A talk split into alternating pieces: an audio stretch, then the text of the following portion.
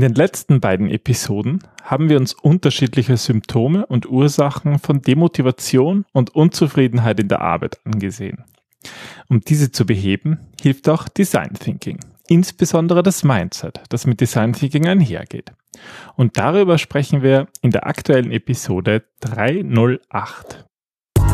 Willkommen beim Design Thinking Podcast Mehr Erfolg und Spaß im Unternehmen.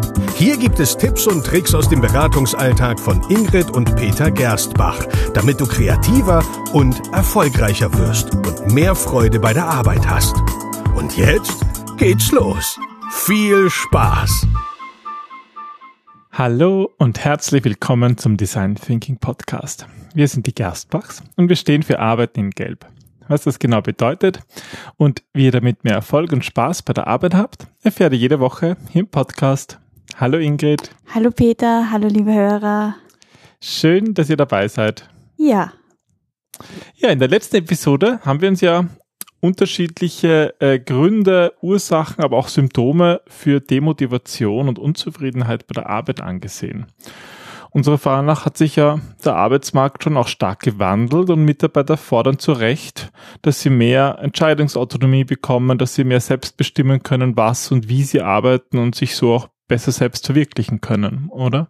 Also ich würde sagen, dass der Arbeitsmarkt gerade in einem sehr starken Wandel noch drinnen ist ähm, und dass gerade so eine Art ja, Explosion ist vielleicht das falsche Wort, aber man merkt gerade, dass es zwei Strömungen gibt. Das alte Arbeiten, das konventionelle Arbeiten nach Vorschrift und so weiter. Und dieses, wie du sagst, dieses neue Arbeiten, wo es um Selbstbestimmung geht. Das ist ja auch so das Thema von unserer dritten Staffel in unserem Podcast, zumindest so das Überthema. Wir sprechen natürlich immer auch mal einfach nur so über Design Thinking. Aber die heutige Episode behandelt halt das Design Thinking Mindset ein bisschen genauer weil ähm, es halt wichtig ist, wenn sich solche traditionelle Unternehmenskulturen wandeln, dann müssen wir natürlich auch einen Wandel der Kultur schaffen und deswegen müssen wir wissen, wohin wollen wir eigentlich die Unternehmenskultur verändern. Absolut, so ist es, ja. Ja, und das hat natürlich auch viel mit Design Thinking zu tun, weil ja, damit Design Thinking funktioniert, dann brauchen wir genauso eine Unternehmenskultur. Deswegen sprechen wir heute über das Design Thinking Mindset. Meine Mutter hat auf altmodisch immer gesagt, der Fisch stinkt vom Kopf. Ja, das ist tatsächlich auch eine mögliche interessante Frage. Wie führt man so ein Mindset ein? Beim Fisch oder bei einer Organisation gibt es da Ähnlichkeiten oder nicht? Ähm, ja, ja, so könnte man es auch sehen. Aber ähm, lass uns mal ähm, Schritt für Schritt, Frage für Frage durchgehen. Genau. Und zwar haben wir heute eine Episode, die ist eigentlich ganz speziell auf Wunsch von der Tamara entstanden. Liebe Grüße nach Tirol, liebe Tamara. Ähm, sie hat uns ähm, Fragen geschickt rund um das Thema Mindset, die wir gerne auch in dieser Episode einfließen lassen weil eben alles sich letzten Endes, also für uns, gerade für uns ist Design Thinking mehr ein Mindset als jetzt eine Reihenfolge, eine Abfolge von Methoden, die man anwendet, um einen Prozess erfolgreich zu durchlaufen. Oder gar Tools oder so. Viele denken bei Design Thinking dann an Persona oder Empathy Map und machen stupide diese Methoden, diese Techniken und also das ich, allein ist aber noch nicht Design Thinking, oder? Ja, ich, ich bin auch schon ganz oft ähm, dem Glaubenssatz ähm, begegnet, dass Customer Journey Map eigentlich gleich Design Thinking ist. Also dass es reicht, wenn man eine Customer Journey Map macht und damit hat man Design Thinking. Und das mag für manche stimmen. Also mein Ansatz ist ja auch immer, das, was für dich passt, ist richtig. Aber für uns ist Design Thinking eben viel mehr. Es ist eine Art zu arbeiten. Ja, aber dieses Mindset, das wird ja oft irgendwie so gesagt. Dieses und jenes Mindset brauchen wir. Was ist eigentlich das Design Thinking Mindset? Wie würdest du das beschreiben?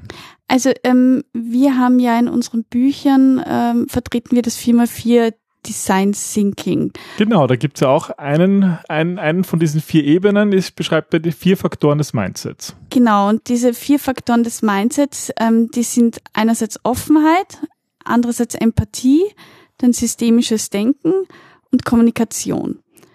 Und ähm, lass uns die mal Schritt für Schritt durchgehen. Okay, also schauen wir uns mal die Offenheit an. Warum ist Offenheit so wichtig und was bedeutet das sozusagen für das Mindset eines Design Thinkers?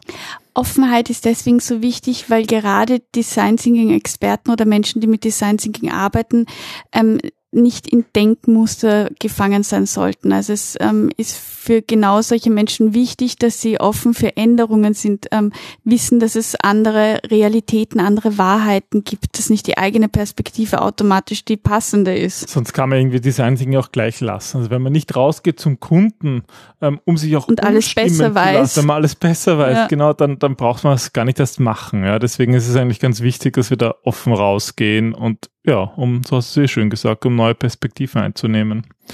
Okay, wie schaut es aus mit der, mit der Empathie? Also ähm, du und die Hörer wissen bestimmt, dass ich ähm, ganz, ganz stark auf Empathie plädiere. Und Dein letztes Buch, dem Kunden verpflichtet, hat sich auch ganz, ganz, hat ganz sich ganz intensiv. der Empathie ähm, gewidmet, genau.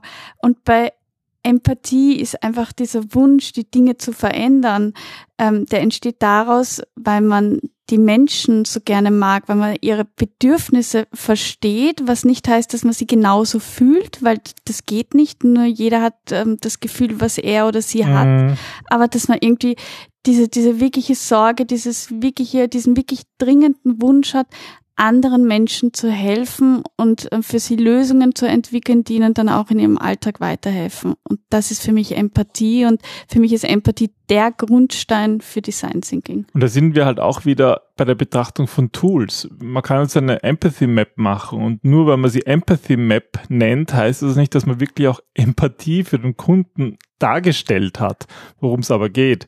Also es geht immer auch, auch wirklich das zu tun, was man draufschreibt.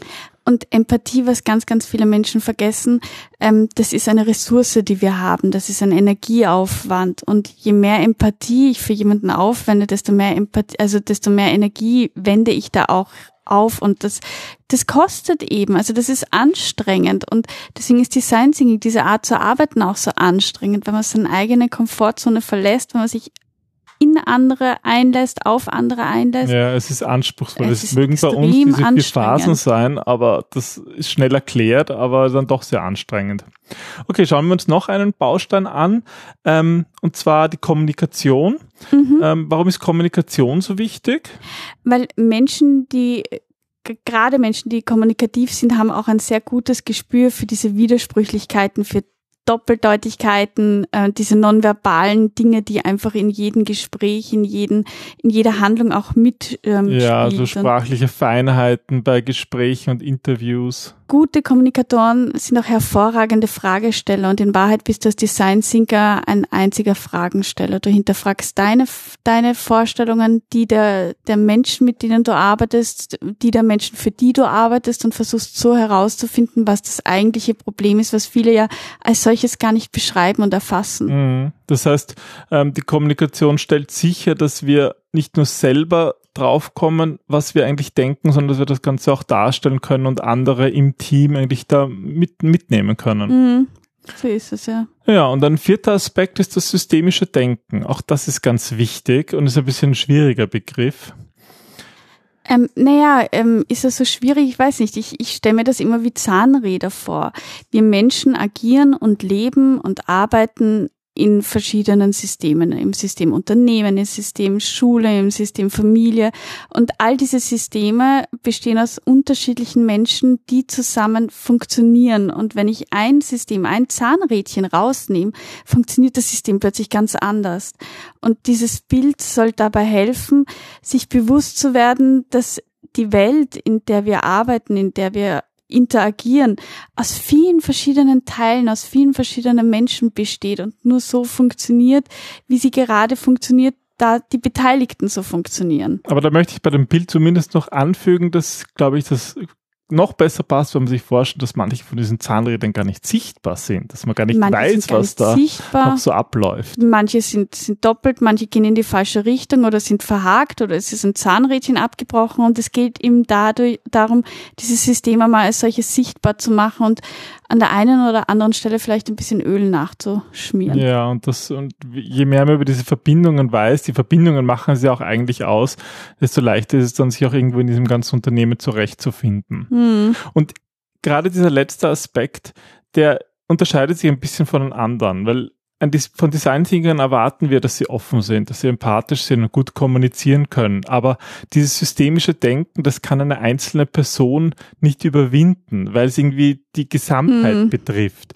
Das heißt, bei diesem systemischen Denken verlassen wir beim Mindset die Ebene des einzelnen Menschen und zeigen, dass wir eben nicht nur auf die einzelnen Personen, die jetzt Design Thinking machen, schauen dürfen, sondern dass wir eigentlich das gesamte System, die gesamte Organisation einbeziehen müssen und auch der gesamte Organisation irgendwie dieses ein neues Mindset, ähm, ja, ein neues Mindset entwickeln müssen, damit wir wirklich eine passende Organisationskultur haben, die auch mit den Design Thinking Werten übereinstimmt. Ja, ne, also gerade dieses Thema Kultur und Innovation, dass das so eng zusammenspielt, das ist so spannend. Also ähm, ein, ein kleiner Spoiler, das nächste Buch, das erscheint, ähm, da geht es um Innovationsräume, aber eben auch, wie Räume Kultur und Innovation unterstützt und wie wichtig dieses Unternehmensdesign für Kultur ist, weil eben so wie du sagst, es sind die ganzen Menschen innerhalb von einem Unternehmen, die eine Kultur ausmachen. Es ist mhm. nicht der Einzelne, der dieses,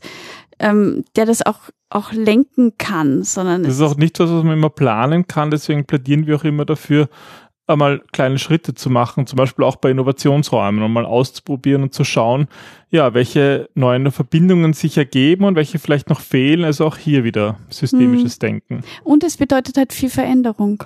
Also ein System ist ja ständig in Veränderung, damit diese ganzen Zahnräder überhaupt funktionieren, ineinander greifen. Und dessen muss man sich auch bewusst sein. Also wenn ich einmal ein System zum Laufen bringe, dann muss ich es immer wieder überwachen, dann muss ich es immer wieder neu schmieren, dann muss ich immer wieder ähm, darauf schauen, was passiert. Ich muss dran arbeiten. Es also ist es Arbeit. Kann nie so funktionieren wie ein Uhrwerk. Ähm, ja, aber wie ist das jetzt, wenn wir so ein Mindset auch in der Organisation einführen wollen? Welche Herausforderungen hast du da erlebt und ähm, wie, wie würdest du sagen, können wir sie bewältigen? Also einerseits ähm, habe ich erlebt, dass es immer wieder ganz schwierig ist für einzelne Mitarbeiter, dass ein Einzelner ist hat Design Thinking erlebt. So, ähm, der war zum Beispiel bei uns im Training und der hat es mit anderen Design Thinker Begeisterten gemacht und kommt irgendwie drauf, das ist cool. Und dann kommt er plötzlich in ein Unternehmen, das, ähm, die wo das halt, nicht cool die das finden, nicht ja. cool finden, weil sie nicht dort waren, weil sie eigentlich nicht verstehen, was dieser Spinner jetzt plötzlich hat mit Design Thinking, warum der das überall anwenden will. Und, und die einfach sich denken, das geht wieder vorbei. Mm, und jetzt kommt er wieder mit was Neues. Hat er wieder ein Buch gelesen? Hat er wieder ein Buch gelesen, war wieder in einem Training und glaubt wieder, er hat jetzt die Weltformel entdeckt. Und, und das ist, ähm, das ist einfach gefährlich, wenn man denkt von, von der eigenen Begeisterung, dass man sofort andere anstecken kann, nur durch die Begeisterung. Ja. Das kann funktionieren. Also ich bin absoluter Verfechter von Begeisterung und andere anstecken, aber es funktioniert nicht durch die Begeisterung selber, sondern du musst es zeigen. Ja, du musst selber davor Turner sein. Und es muss irgendwie von Mensch zu Mensch springen. Und ich finde es ja schon schwierig, einen einzelnen Menschen überhaupt von Design Thinking zu begeistern, weil das braucht halt mehr als da mal ein, es braucht mehr als ein Schlagwort wie Design Thinking. Es braucht mehr als fünf Minuten Erklärung. Es braucht irgendwie tun. Ja, also muss ich Zeit für einen Workshop nehmen zum Beispiel. Also es, es ist immer die Frage, welche Art der Begeisterung. Ähm, bei Design Thinking reden wir ja von diesen inneren, von dieser inneren Flamme, von diesen inneren Strahlen. Ähm, ich erkenne wann ein Unternehmen Design Thinking anwendet, einerseits von außen, wenn man merkt, okay, das ähm, orientiert sich wirklich am Kunden, das ist mhm. erfolgreich, weil Produkte und Prozesse gut austariert sind, aber vor allem, wenn man hineinkommt und sich wohlfühlt, sich zu Hause fühlt, Mitarbeiter einen anstrahlen, wenn man entgegenkommt, freundlich sind. Also wir waren letztens beim Kundenprojekt und ähm, ich kann mich erinnern, das Hotel war furchtbar und ziemlich ähm, kalt, nicht unfreundlich, sie waren korrekt. Und dann äh, sind wir zum Kunden gefahren und haben irgendwie angeläutet und da war so, Schön, Frau Gersbach, dass Sie da sind. Wir freuen uns extrem auf den Workshop. Haben Sie gut geschlafen? Aber das war nicht aufgesetzt. Ja, das und du hast richtig diese Wärme gespürt. Ja, das ist auch Empathie, ja, dass man sich das wie, wie Menschen als Menschen wahrnimmt. Ja. Und da merkt man auch, da kommt jemand gerne zu seiner Arbeit und da, da arbeitet jemand gerne mit Menschen und das ist alles für mich eine Mind, äh, ein, ein Design Thinking Mindset. Ja. Das heißt, so die Herausforderung ist irgendwie da eigentlich jeden einzelnen Menschen mitzunehmen und zu begeistern, weil ein Mindset, das lässt sich einfach nicht von außen verschreiben, das muss von innen kommen. Ja, so ist es. Also es nützt nichts, wenn der Vorstand ähm, im Silicon Valley kommt und plötzlich äh, war und, und plötzlich mit Turnschuhen kommt und den Casual Friday einberuft und sagt, wir sind jetzt innovativ. ähm, sondern sowas muss gelebt werden, sowas muss, muss in die DNA des Unternehmens dringen. Und das dauert und das darf auch dauern. Ja, dazu kommen wir eh auch noch. Ja. Ähm, vielleicht bevor wir dazu uns anschauen, wie lange das dauert, schauen wir uns mal an, ähm, wie merkt man überhaupt, wenn sozusagen die Design Thinking Mentalität tatsächlich aufgenommen worden ist? Also wann, wann weiß man, ja, jetzt funktioniert das, jetzt haben wir Design Thinking Mindset entwickelt erfolgreich. Siehst du da, gibt es da irgendwie Zeichen? Woran erkenne ich das? Also ich finde ein gutes Zeichen ist immer, wenn, wenn du hineinkommst und du hörst ein Lachen und du spürst ein Strahlen und es ist eben dieses, dieses Gefühl, den Leuten hier macht Arbeit wirklich Spaß und ja, Arbeit ist nichts, wo sie hingehen müssen, um ihr, ihr Geld zu verdienen. Und vor allem auch wirklich Arbeit und jetzt nur, nicht mehr nur ein Design Thinking Workshop. Wenn ich jetzt einen Design Thinking Workshop mache und da ist alles super toll und dann gehe ich zurück in meinen Arbeitsplatz und es ist wieder alles ja. grau und triest, dann hat sich nicht wirklich etwas im Geiste geändert. Nein, also Arbeit spiegelt sich auf mehreren Ebenen wieder. Ähm, oder auch wenn, wenn bei Fehlern nicht unbedingt nach Schuldigen gesucht wird, sondern klar dieses, okay, wir haben einen Fehler gemacht, nicht ein Einzelner, aber was machen wir da? Was haben wir daraus gelernt und wie können wir das jetzt auch wieder gut machen, wir als Team? Mhm.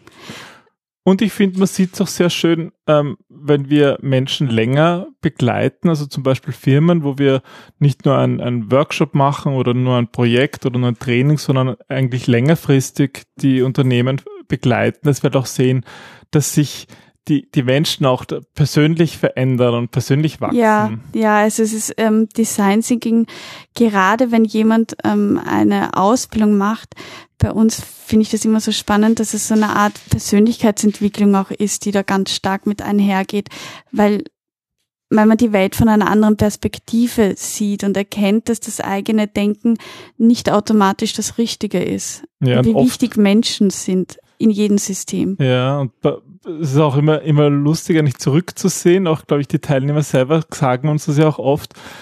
Im Design Thinking Foundation, der findet vielleicht irgendwann im Frühjahr statt und im Herbst machen sie dann den Master. Das zieht sich über mehrere Monate und wir begleiten sie halt da ein Jahr lang immer wieder ein bisschen. Und es ist schon so schön zu sehen, wenn das greift und wenn sie, wenn sie auch selber dann erkennen, sie, sie sind jetzt wieder zurückgefallen in altes Denken und das hilft ihnen dann, sich wieder zu verändern. Und ich glaube, wenn das sozusagen ankommt, wenn man selber reflektiert, überlegt, wie kann ich besser arbeiten, dann, dann sieht man halt, dass es funktioniert hat. Ja, aber das dauert eben auch eine Zeit und vor allem man darf nicht von sich auf andere schließen. Nur weil ich begeistert bin, heißt das nicht, dass es andere auch so erleben.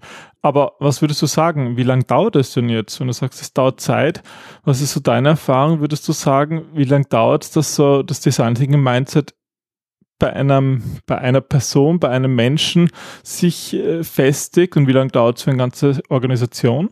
Also bei Menschen, ähm, wenn wir davon ausgehen, dass Design Thinking ein Mindset ist, ein Verhalten, dann ähm, gehe ich eigentlich auch wieder von dieser Regel aus, dass Gewohnheiten zu ändern, ähm, neuronale neue Verbindungen zu schaffen, einfach von 21 Tage bis zu ein paar Monate dauert, bis ich das wirklich in mein Leben integriert habe. Also das kann nicht sein, wo ein Buch lesen oder ein Workshop machen Und dann, kann. dann bin ja. ich, ja. Mhm.